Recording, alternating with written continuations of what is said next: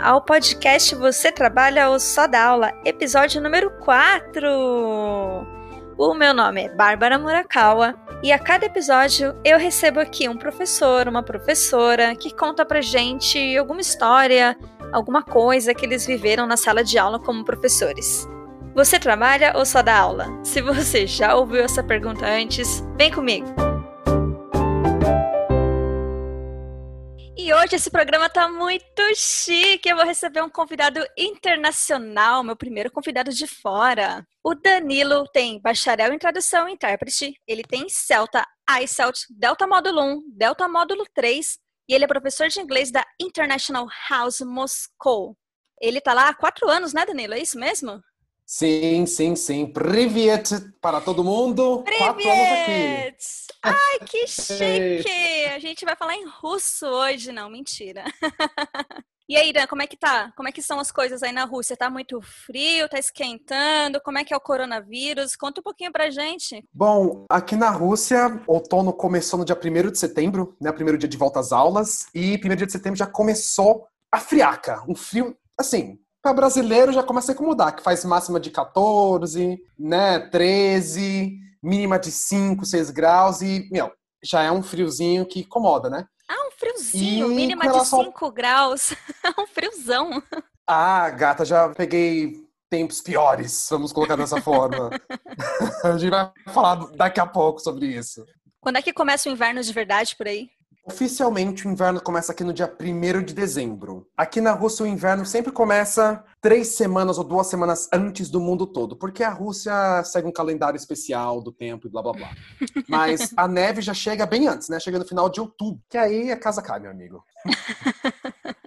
eu não quero conhecer esse frio aí, não, viu? Acho que eu tô bem, bem contente com o calor que tá aqui. Hoje é o dia da gravação, né? Dia 12 de setembro. E tá começando um calor aqui, viu? Ai, que saudade da praia, caipirinha, meu Deus do céu, os boy andando na praia, ai, Jesus. Dan, que história que você vai contar pra gente hoje?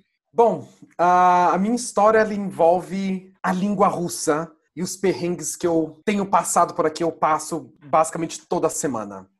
Caramba! Pois é, a língua russa é, é uma coisa assim, cara, não é uma língua comum cheia de casos e, meu, é, é difícil, mas tô sobrevivido, tô, tenho sobrevivido aqui fazem quatro anos, então. E tô aprendendo a língua, acho que é o que é mais importante, né? Tô aprendendo a língua, que, olha, é difícil. E quatro anos, que nível você acha que você tá? Se você fosse fazer um teste hoje, você cairia em qual nível? Então, gata, acho que pra poder comentar esse negócio do eu e a língua russa, eu tenho que meio que backtrack um pouquinho. Tá. Por quê? Eu cheguei aqui na Rússia do nada. Eu não escolhi a Rússia, eu digo que a Rússia me escolheu. Porque Olha se você lembra quando eu estava no Brasil, que eu apliquei para várias escolas, infelizmente não, não consegui em outros lugares do mundo, mas a International House foi a primeira que me ofereceu uma posição. Pensei comigo, por que não Rússia? Isso foi assim, final de março. Agosto, dia 28 de agosto, cheguei aqui em Moscou. Então, assim, eu vim para cá, eu não sabia nada da língua, não sabia nada a respeito da cultura, não tinha interesse na cultura, na língua, em nada, em russo, em nada. Eu apenas queria uma experiência fora. Uhum. E eu uhum. fiquei nesse pensamento, assim, de experiência por uns três anos. A grande questão aqui é o quê? Que toda a minha comunidade aqui, né, dos professores e tudo mais, todo mundo fala inglês. Ninguém fala russo, eu tenho pouquíssimos amigos russos. Então, eu nunca tinha visto a necessidade de falar russo. Porém, eu passei por vários perrengues que eu falei, puta que pariu, eu deveria falar russo neste exato momento. Vários perrengues, na verdade, né? E graças a Marcos, eu tive alunos e pessoas maravilhosas que estiveram sempre disponíveis a me ajudar. Olha que é complicado. Eu lembro quando você foi, a gente trabalhava junto, né, nessa época. Eu lembro Sim. da sua festa de despedida, eu lembro de você estudando o alfabeto russo, porque até o alfabeto é diferente, né? Eu lembro você comprando roupa. E eu lembro, você, você acha hoje, olhando assim para trás, você acha que você estava bem preparado para ir? Ou você teria feito alguma coisa diferente? Olha, eu acho que nós nunca estamos preparados para uma experiência internacional, especialmente num país que, assim, é, é bem parecido com o Brasil em vários aspectos, porém o clima é muito diferente. É muito frio. Então, assim, eu lembro que eu comprei as roupas mas as roupas, gata, as roupas assim foram inúteis, porque eu comprei aquela calça térmica, uma, uma, um casaco mais pesado, sendo que aqui é o país onde eles produzem muita, muitos hum. produtos térmicos, muitas né, jaquetas. Então, assim, minha mala ficou pesada à toa, sendo que eu deveria ter comprado tudo aqui quando eu cheguei, né? Logicamente, tive que comprar tudo de novo aqui, porque a calça térmica do Brasil não ajudou muita coisa, não. Até hoje não ajuda.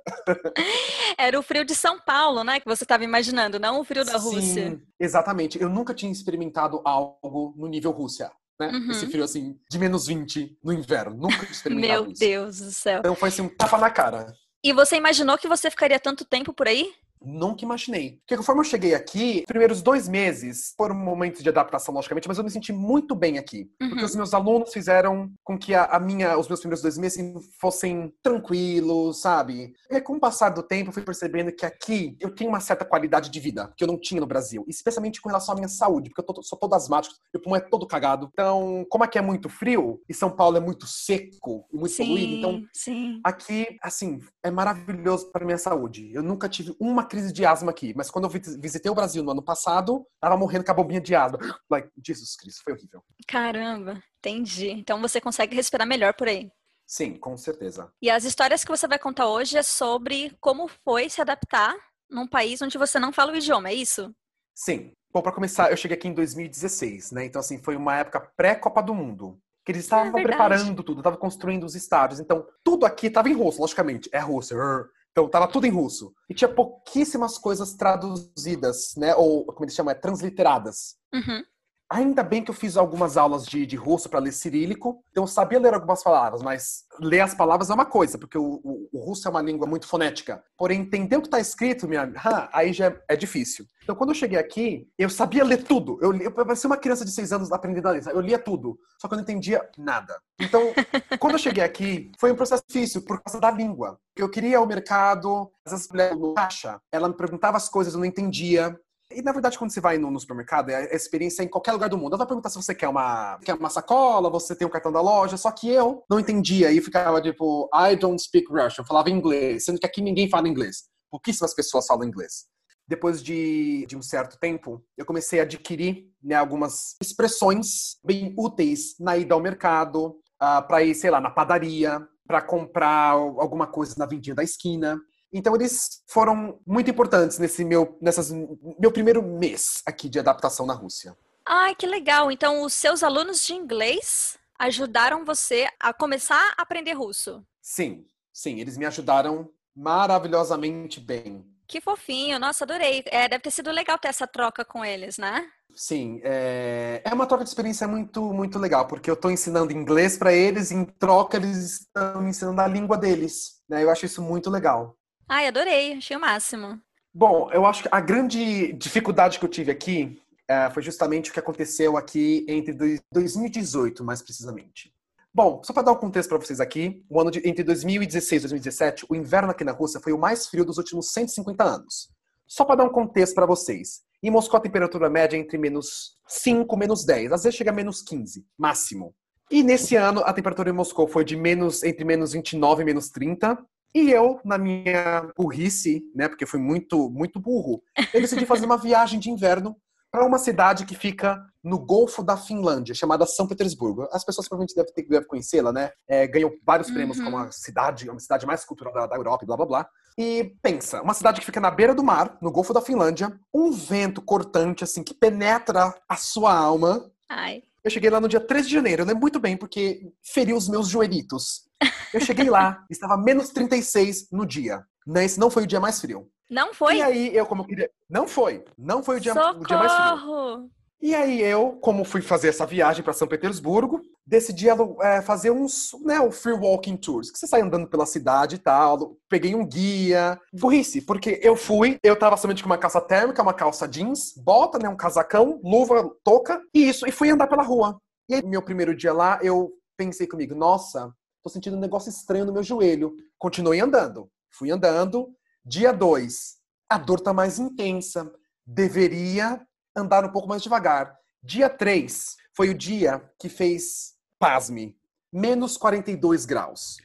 Só que quando menos eu digo menos 42, 42 graus. graus. Socorro, é um gente. Da porra. Que isso? Nossa, pelo amor de Deus. Menos 42 graus. Acho que abaixo então, assim, tava com sensação térmica de quase menos 50 graus. E assim, um dia lindo. Uh, nesse dia eu não estava preparado, né, pro frio. E eu acordei com meu joelho, assim, latejando. Mas, como eu tinha pago pelo tour, fui andar. Só que eu não conseguia mais mover o meu joelho, a minha perna, não conseguia dobrar a perna. E aí eu fiquei o dia inteiro naquele frio de menos 46 graus, andando pelas ruas, que nem um, um tonto, assim, procurando as coisas, com dor, não conseguia me concentrar no que eu tinha que fazer. E aí eu decidi voltar para Moscou. E aí que começa a grande dificuldade. Esse foi só o contextinho do frio ameno de São Petersburgo. Peraí, então você ficou três dias andando em São Petersburgo, seu joelho estava doendo tanto que você resolveu voltar para Moscou. Sim. Ok. Voltei para Moscou, né? Como eu fui só com uma bagagem de mão, peguei uma passagem, né? Peguei a primeira passagem que foi e voltei porque eu tava com muita dor. E chegando aqui, as pessoas da escola, né, que me, que me auxiliam, normalmente estavam uh, não, não estavam presentes, estavam de férias, porque aqui é o feriado de inverno, né? Em janeiro. Porém, eu liguei para uma aluna minha, mandei mensagem para ela, na verdade, que ela é médica, e falei assim, falei para ela, Svetlana, help me please, I'm dying. Eu falei para ela, tipo, eu tô com muita dor. E ela, né, e ela também não estava em Moscou, detalhe, ela não estava em Moscou, estava viajando com a família e ela se dispôs a traduzir tudo o que estava acontecendo ali no médico. Então eu fui, ela marcou a consulta para mim, fui no, fui no primeiro médico, fui em quatro médicos diferentes. Primeiro médico traduziu tudo mais, conversa vai, conversa vai, exame, tira a roupa, põe a roupa. Ele falou, é, é artrite. Não fiquei feliz com o resultado. Segundo médico, artrose. Eita. Tudo isso em russo. E você assim, perdida, porque o que acontece? Ela era nível pré-intermediário. Então você imagina, não tem vocabulário suficiente para traduzir as coisas, ainda mais termo médico. Beleza. Médico 3. Ele falou que era uma doença que dava no joelho.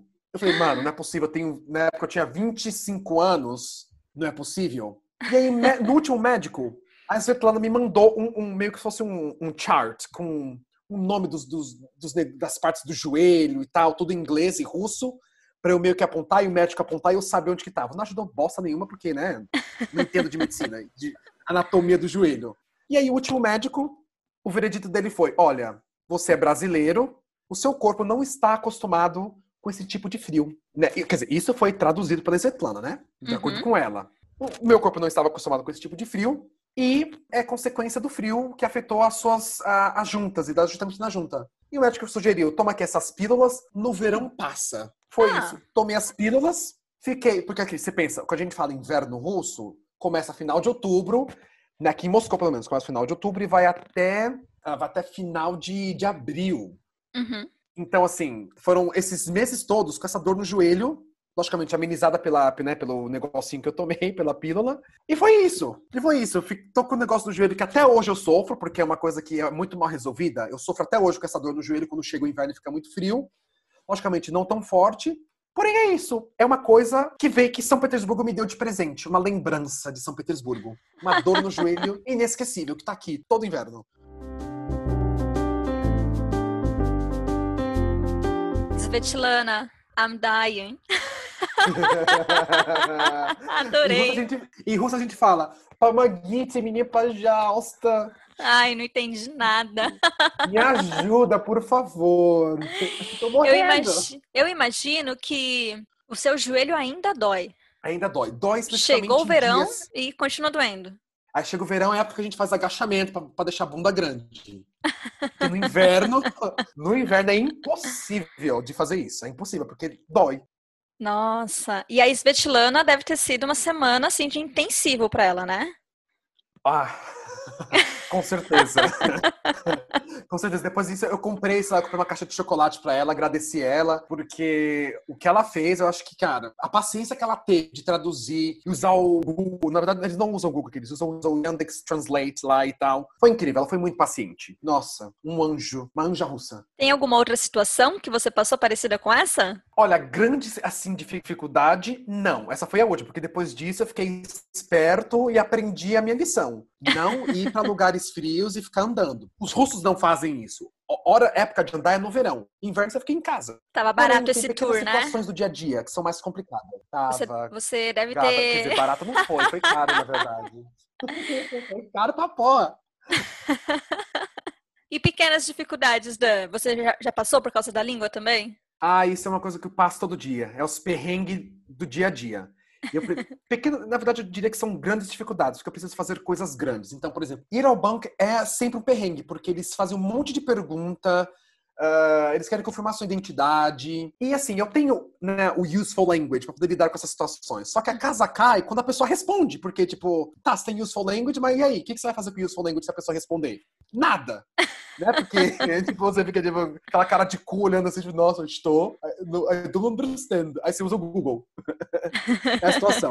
Mas então, normalmente no banco é, uma, é, um grande problema, porque eles fazem um monte de pergunta. Eu consigo ler formulários, preencher formulários em russo, eu escrevo muito bem em russo. Eu consigo ler instruções em russo. Porém, na hora de, né, trocar uma ideia com a pessoa, já era. Aí a casa cai. Ir em farmácia e ir para médico também é uma coisa muito complicada. Eu tenho que pedir ajuda, porque você está falando da sua saúde, né? Então, assim, você tem que saber exatamente o que está falando, entender o que está acontecendo. Então, normalmente, para médicos, agora eu priorizo ir a, a, um hospital internacional, porque eu sei que eu vou entender e ser entendido. Imagina, Olha que legal. Imagina você tá aqui, você tá, sei lá, com uma dor horrível. Você vai no médico, o cara fala passa 20 minutos falando no telefone com você e tipo, ah, é artrite. Mas o que, que ele falou depois disso, antes disso? É, é uma situação assim, é muito difícil. Que é a respeito da sua saúde, sabe? Uhum. Uh, e agora, né, com essa questão toda de ir ao banco e tudo mais, decidi que realmente agora é tempo de resolver essa questão linguística. Agora é a hora. Né? Justamente agora por causa do, do, do coronga que tá aí assolando todo mundo. Eu tô preso aqui na Rússia, as, as fronteiras estão fechadas. Eu pensei comigo, por que não investir nessa questão linguística? E tô fazendo aulas de russo todos os dias, faço minha lição de casa. Uh, eu tinha um, namora, um namoradinho russo aqui, mas a gente terminou. Então, tem que praticar de outras formas. Uh, que é uma forma muito boa de praticar. Muito boa mesmo. E justamente para poder ter mais liberdade, poder fazer outras coisas, até mesmo viajar, que eu queria. Meu sonho é fazer a Transiberiana. E de Moscou a Vladivostok, no trem, são 9 mil quilômetros no trem, sete dias dentro do trem. Imagina, você tem que falar russo. Né? Vai tomar muita vodka e conversar com as pessoas. Essa é a história. Ah, que legal. Você está você tá estudando a russo agora, então? Sim, estou estudando faço aulas uma vez por semana e peço para o professor mandar muitas né, tarefas. E é difícil, é uma língua bem complicada de aprender. Bom, você está há quatro anos aí, agora você está estudando russo. Mas eu imagino que assim, a gente vai fazer um intercâmbio, né? Não sei, para Inglaterra, para os Estados Unidos. Você fica um ano, você aprende a falar super bem, né? Assim, com o nosso background de português, eu acho que um ano nos Estados Unidos você aprende inglês, você consegue se comunicar bem, né? O russo não é nada disso. Não, não é nada disso. Como, como, eu falei no comecinho, é uma língua totalmente declinada. Então, assim, são milhares de prefixos e sufixos que você adiciona nas palavras, e se você troca... Porque, assim, português, eu tenho, eu tenho amigos russos que falam português muito bem, aprenderam português, assim, cinco meses. Falam Olha muito, só. muito bem. Caramba. Chegaram no nível intermediário, upper intermediate ali, rapidinho. Uhum. Agora, com o russo, os próprios russos falam que é, é, muito difícil. Porque são vários prefixos e sufixos, assim, depende, são seis casos diferentes três gêneros diferentes. Então, assim, você Meu imagina, Deus. decorar. Cara, é muito complicado. Você falou de gênero, tem gênero neutro em russo? Sim, tem o masculino, Olha. feminino e neutro. Que legal. É, legal, é. Pra quem tá estudando, não dúvidas. é, né? Não, nem um pouco. Nem um pouco. Mas eu achei os seus alunos muito gentis, cara, de se colocar à disposição dessa forma para te ajudar, de ligar para o médico, de ir no mercado Sim. com você. Achei muito fofo. Olha, deixa eu te falar uma coisa. Os que me deram essa, essas, né, essa useful language foram meus alunos adolescentes. Olha, Olha adolescentes. Foram super, super amorosos e carinhosos, me acolheram muito bem. Os uhum. adultos também, mas os adolescentes em especial, até porque eu tenho muito mais grupos de adolescente aqui, me acolheram assim, de uma forma muito, muito incrível, uma forma muito russa, de, de fazer uma pessoa se sentir bem no país deles. Eu achei isso incrível.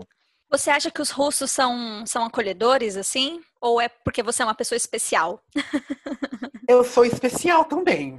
Mas, no geral, eu acho que é uma coisa muito russa de acolher as pessoas. Eu tive, né, quando eu namorava aqui há dois anos atrás, tive a chance de ir na casa do, do meu ex, né? Logicamente, a mãe dele não sabia, né? Os pais não sabiam, então foi como, como um amigo estrangeiro, exótico, brasileiro. Ah, entendi. Entendi o que eles não sabiam. Aham, é, não precisa falar, né? Porque você fala, você sabe, né? Falou, Putin corta a cabeça. É, então, é verdade. Quer dizer, é assim aí, a gente tem esse estereótipo aqui, né? É, sobre a Rússia, mas é real? É, é real em pequenas cidades russas. Na okay. capital, nem tanto. Okay. É, porque é, uma, é bem cosmopolita, mas uhum. é uma realidade. Tá. E, assim, no geral, os russos, eles são muito acolhedores mesmo. Eles fazem você se sentir muito bem. Se você chega na casa russa, sempre vai ter um chazinho com um biscoitinho. É chá, eles não, eles, eles não são muito fãs de café. É sempre um chá preto, um chá verde. Eu detesto chá preto e chá verde.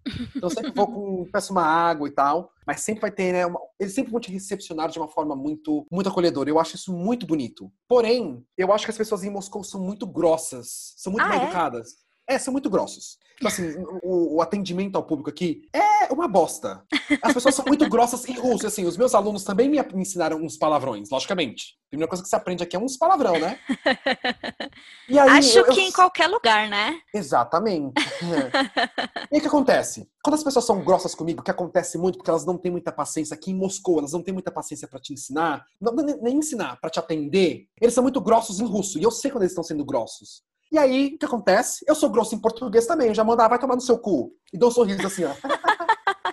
e tipo, eles acham o máximo, porque ninguém se entende. E aí é Neymar, futebol, carnaval. E, e aí Ai, meu assim. Deus. É uma loucura. Nossa, engraçado, né? Eles são bem acolhedores, então. Eu acho que, não sei, eu não sei se a gente tem a impressão de que quanto mais frio o lugar, mais frio as pessoas também. Eu não, nunca tinha pensado que os russos fossem fossem acolhedores. Apesar de, como você comentou, o serviço ser péssimo, né?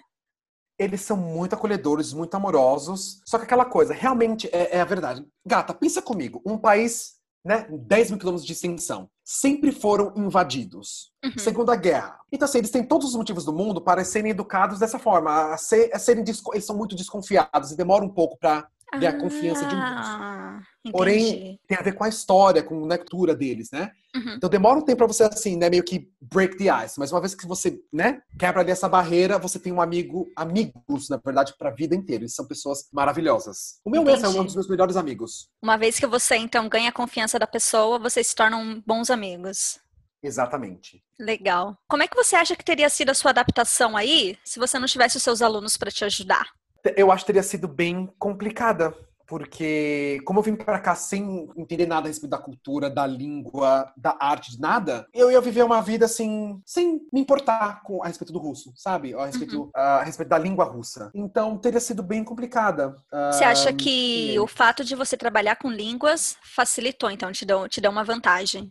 Sim, me deu uma vantagem muito grande, porque ah, nós já sabemos as estratégias, nós ensinamos as estratégias para os alunos e, consequentemente, aí, aí, aí que eu acho legal. Aí nós temos a chance de aplicar essas estratégias com nós mesmos. Uhum. E eu achei, eu achei isso incrível, né? Com a ajuda dos meus alunos, então, assim, foi incrível. Pra você ter noção, os meus aluninhos, as criancinhas, assim, crianças que eu digo, né? 12, 13 anos, Uhum. quando eu falo pra eles que eu tô estudando russo, eu levo meu caderninho de, de lição de casa pra eles, eles corrigem pra mim o que tá errado. Ai, gente, que bonitinho! É Que muito, eles são, eles são muito fofos, eles são muito carinhosos. Cara, isso é muito legal. E você tá. É engraçado, né? Porque em todos os episódios a gente cai nessa de não é só inglês, sabe? E não é, né? Olha quanta coisa você tá. Você tá criando laços com seus alunos, você tá ensinando outros skills, né?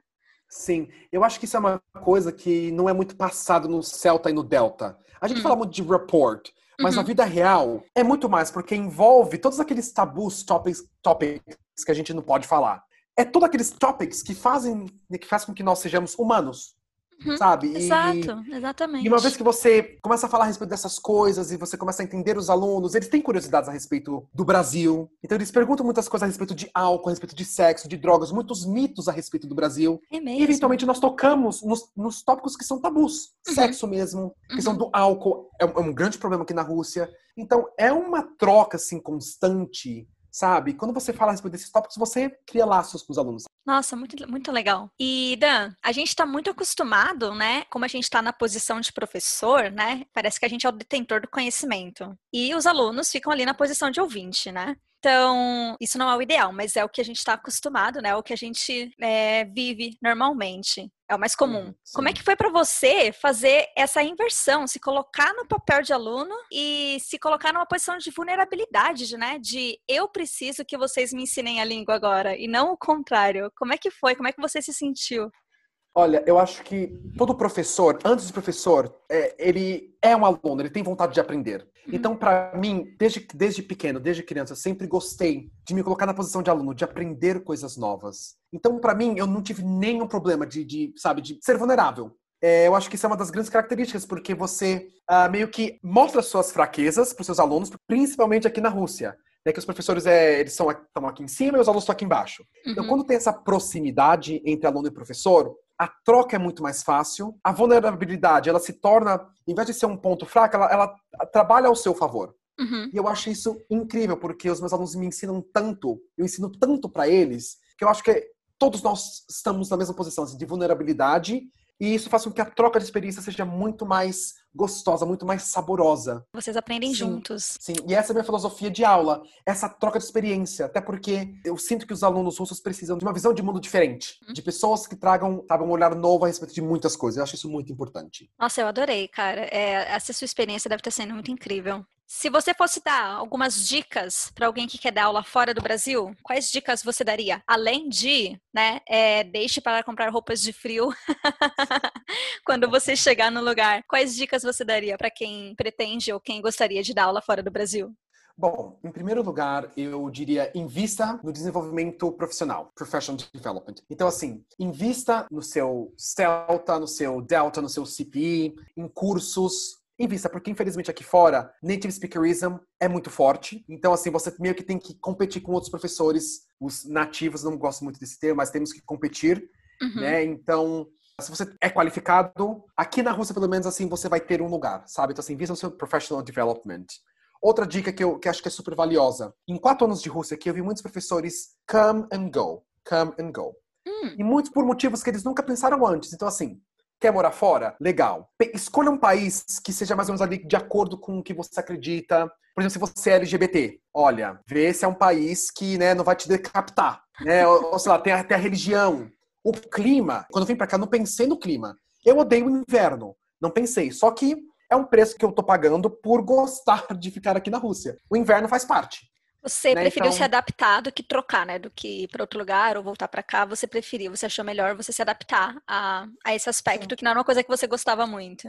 Sim, sim, exatamente. Uhum. eu acho que uma- a última dica seria um, procure pessoas que trabalharam nessas escolas. Pegue informação, porque assim, você vai estar saindo do seu país, onde você tem toda a segurança, onde você tem direitos adquiridos, Legal. para um país que, que, cara, você não fala nem a língua, na maioria dos casos. Uhum, uhum. Então, procura conversar com pessoas que moraram lá. Ah, não confia muito em fóruns da internet, porque são experiências variadas, mas assim, procura a pessoa, manda mensagem, troca experiências, se apresenta. Eu tenho certeza que você vai encontrar pessoas que tiveram experiências boas e pessoas que tiveram experiências ruins. E aí, no final das contas, é você que decide se vale ou não vale a pena trabalhar nessa escola ou naquele país. Resumindo, assim, então, informe-se. Busque informação, pesquise sobre o país, sobre as condições, sobre os seus direitos, sobre os Sim. cursos, né? Informação. Informação é a chave.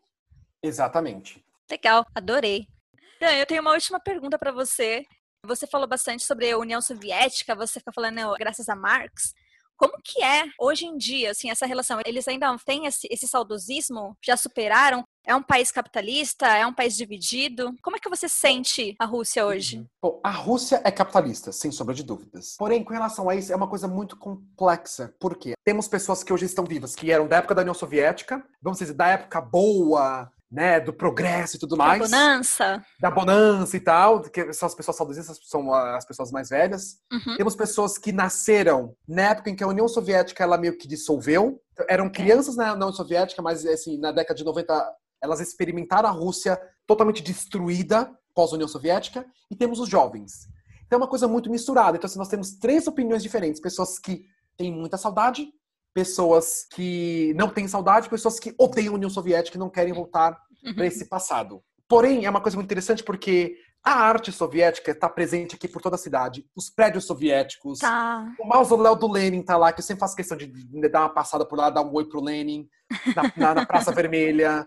Porque é uma coisa muito presente aqui, né? E especialmente a questão da Segunda Guerra Mundial que marcou os russos. Uhum.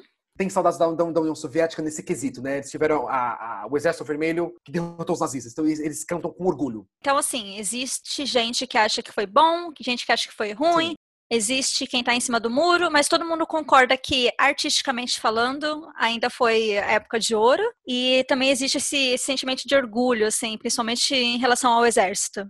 Exatamente que a gente vê pela, pelo desfile, né? Do Dia Pabede, né? Que é o dia da vitória. Logicamente, não é, não é celebrado da forma correta, né? Porque o Putin usa isso para poder mostrar né, o poderio russo. Porém, é uma data que é sempre lembrada muito carinhosamente pelos russos. Todo mundo aqui tem alguém que morreu, ah. que pereceu na ah. época da, da União Soviética. Então, assim, o meu ex tinha os, os, os tios, os meus amigos têm parentes, todo, todo mundo tem alguém que morreu, que pereceu na Segunda Guerra Mundial. Isso é um motivo de orgulho para as famílias. Ah, é um motivo de orgulho, não é um motivo de, de raiva, de ressentimento, é orgulho. Sim, é um motivo de orgulho. Lutou pelo país. Lutaram, lutou pelo país, derrotaram os nazistas. Tem toda uma, uma parte uma, uma clássica também da música clássica, é voltada a cantar os, a, as glórias do Exército Vermelho e tudo mais. Entendi. Nossa, que interessante, né?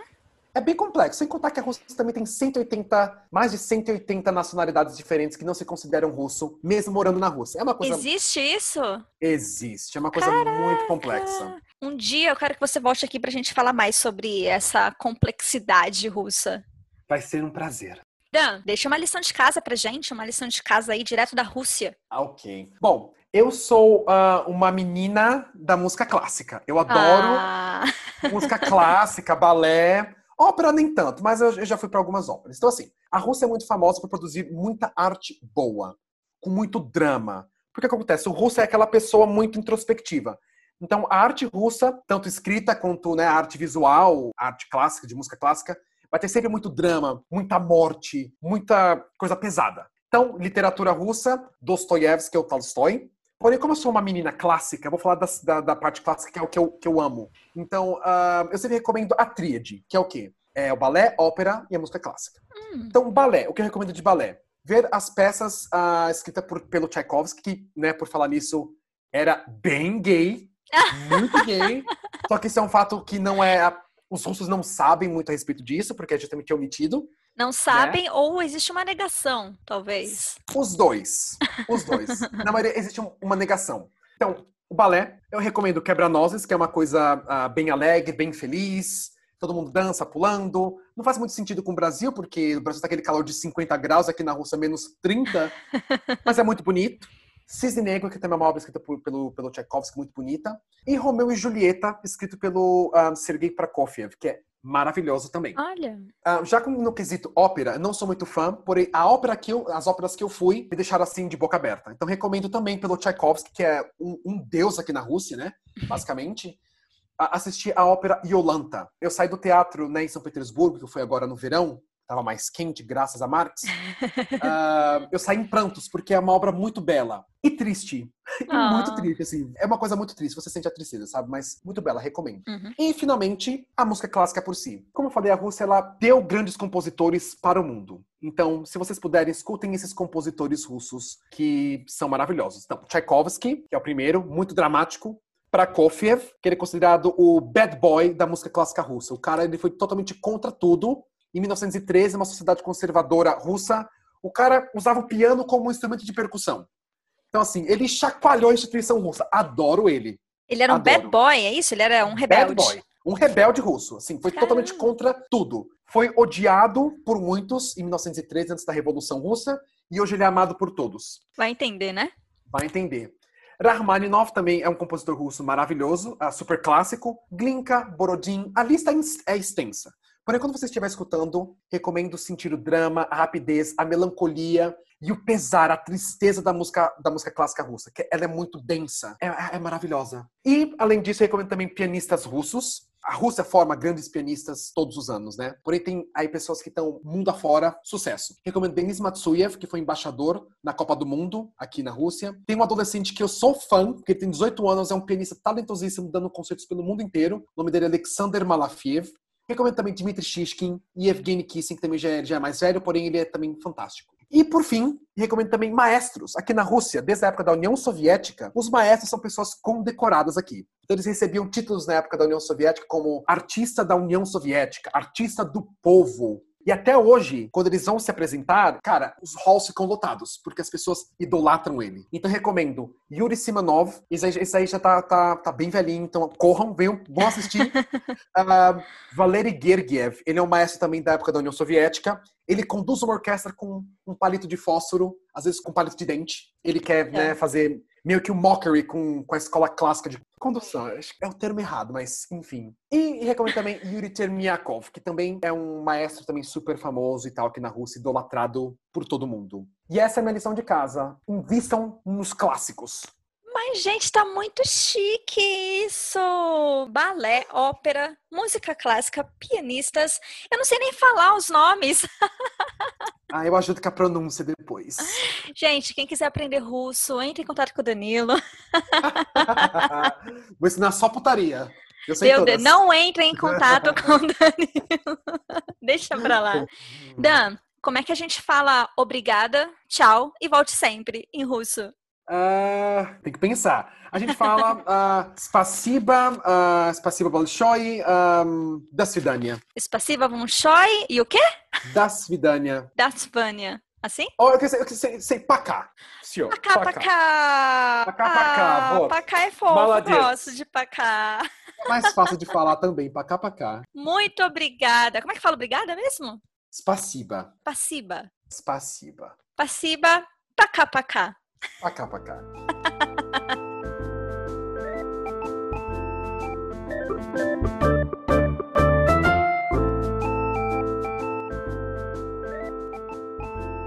Vou tentar parar de falar russo porque eu já percebi que não vai rolar.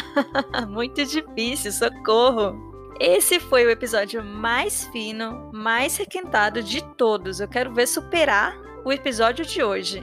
Eu não estava preparada para falar de música clássica, balé, teatro. O Danilo é muito chique, muito sofisticado. E quantos de nós já não pensou em ir para fora do Brasil para dar aula? Eu já pensei, só faltou correr atrás. Essa história mostra que não só é possível, mas que pode ser uma experiência muito enriquecedora. Vai ter perrengue? Vai. Mas é perrengue chique, né, gente? Invista em informação, busque informações sobre o lugar e se joga. Agradecimentos de hoje: História Danilo Ribeiro, edição Carolina Vinhali, arte Guto Ribeiro, vinheta Bruno Ribeiro.